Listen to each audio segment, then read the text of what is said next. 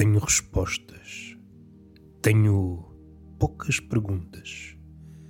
Tenho apóstolos, seguidores, guilhotinas, não como as antigas, escancaradas, mas ocultas com uma nova roupagem, capazes de doutrinar até o mais inocente dos homens.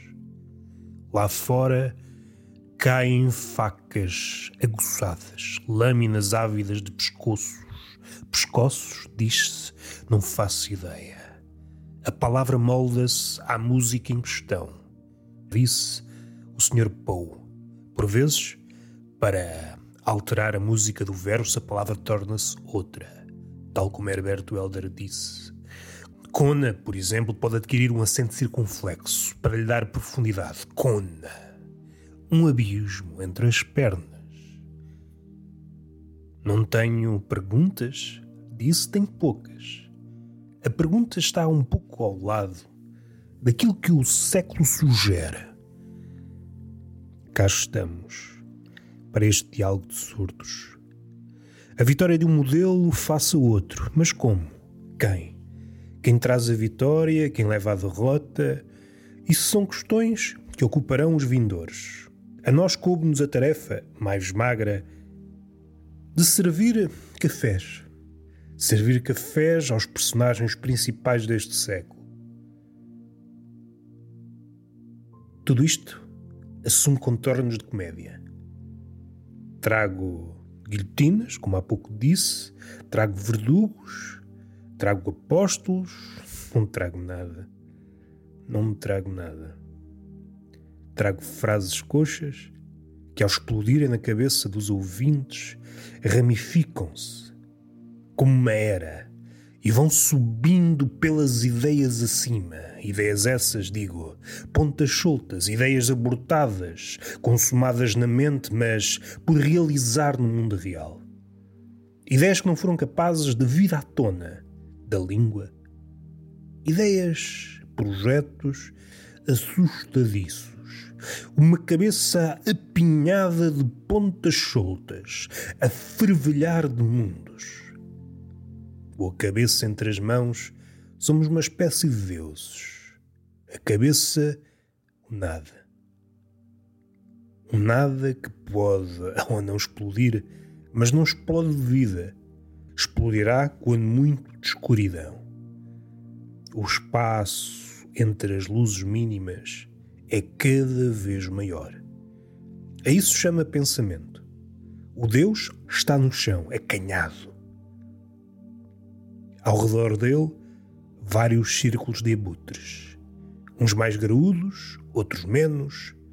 Uma espécie de crescendo do exterior para o interior, de estatura, de fome. Primeiro comem os abutres grandes, depois os medianos, de seguida os pequenos e por último os minúsculos. Em que círculo é que se posicionam? Quando chegar a vossa vez, ó meus abutres ínfimos. Será que ainda é a altura de petiscá-lo? Imagine numa sala, como se fosse uma espécie de prelúdio para qualquer coisa. A vida é um filme. a vida é um filme, uma sequela, sequela no sentido em que também magoa. Mas voltemos para o terreno da realidade. Nós estamos numa sala, uma sala sem qualquer noção de beleza. Há uma mesa atrás da qual estão três pessoas.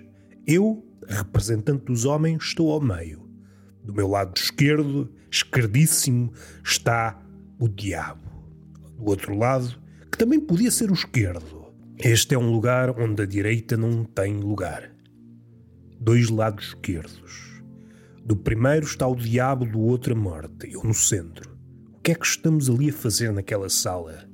Há um rodopio de pretendentes, aspirantes a quê? Que filme é que temos na cabeça? O que é que nós estamos à procura naqueles vultos? Exato.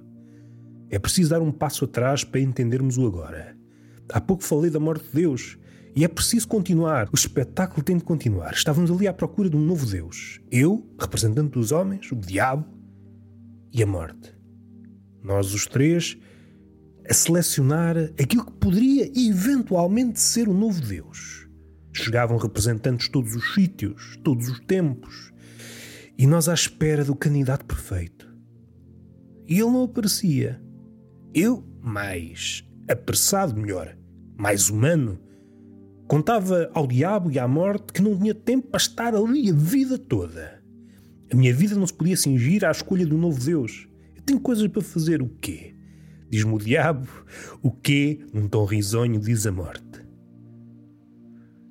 Preferia não fazer, citando um velho poeta. No entanto, lá estávamos, a fazer o casting para um novo Deus.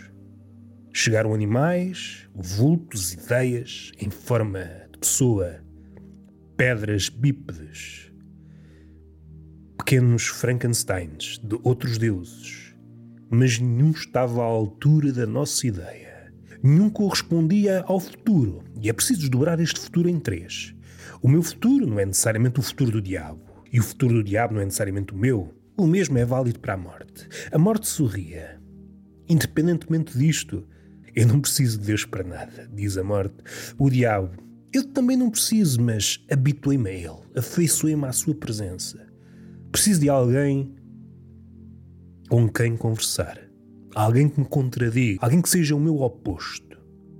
Um mundo sem Deus, diz o diabo, é um mundo que copia a ideia do mito de Narciso. Eu não quero ficar agrilhoado ao meu reflexo. Eu quero ter alguém completamente nos meus antípodas. Lutar contra essa ideia. Com unhas e dentes. De que vale ser rei e senhor do inferno se o céu está despovoado? De que me vale incendiá-lo se ninguém mora lá? A morte está bem, está bem. Fala lá. Eu estou aqui para fazer número. Aliás, vocês estão aqui para fazer número, a vida está aqui para fazer número. No fim ganho eu. Se eu não vos mato agora é porque. Enfim, vocês não compreenderiam, diz a morte. E eu, no meio daquela quesilha, resignado à minha pequenez, punha-me de pé, ficcionava a verticalidade e os representantes digamos, os atores de um novo palco, de um novo céu, de uma nova luz, gaguejavam. Tentavam profetizar um mundo diferente, um futuro, traziam um mundo aos nossos pés, mas nada estava à altura dos nossos sonhos, da nossa fome, da nossa sede. Tudo o que surgia à nossa frente não passava de um rol de coisas mastigadas. Parecia papa de papagaio flácido, criatura celebrizada no século XXI. Um papagaio que, ao contrário do outro papagaio, apenas entoava o eco mais em voga.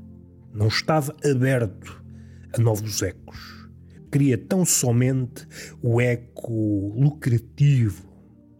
E eu gritava uma vez e outra dentro da minha cabeça, mas esse eco não.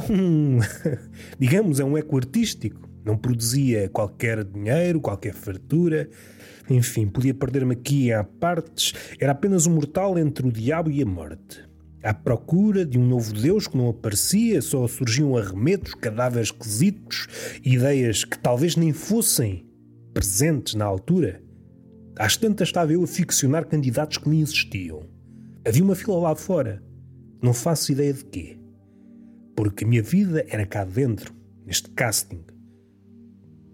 As personagens substituíam-se a toda a brida. E aos poucos crescia dentro de mim a ideia de que tudo era impossível.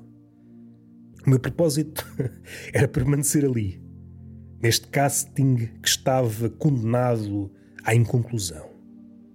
Para o diabo e para a morte, mais para a morte que para o diabo, tal desfecho não era sinal do fim. Era apenas uma forma burocrática burocrática e demoníaca e mortal de desperdiçar o tempo. Mas eu não me posso dar ao luxo, pensava eu, desperdiçar o, o tempo. O que é isso, o tempo? Neste labor tão absurdo.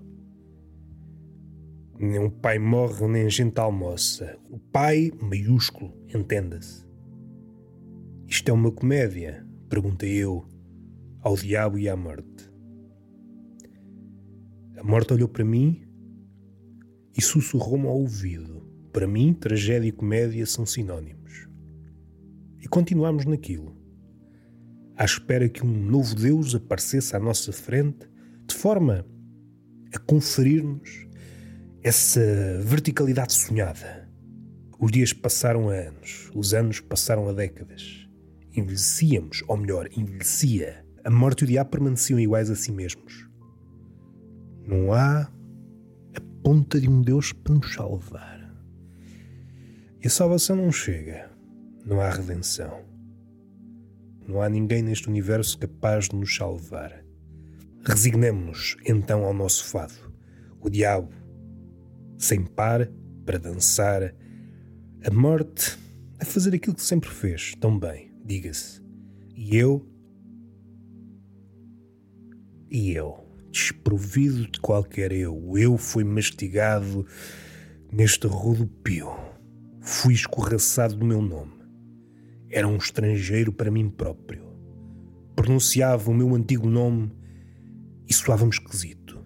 Eu já não era aquele, era um outro. E todavia. Entretanto bateram à porta. E a morte disse: Mal não há de ser, dado que eu estou cá dentro. Quem estará do outro lado? Não vou abrir. Pode dar-se o caso da história terminar mal.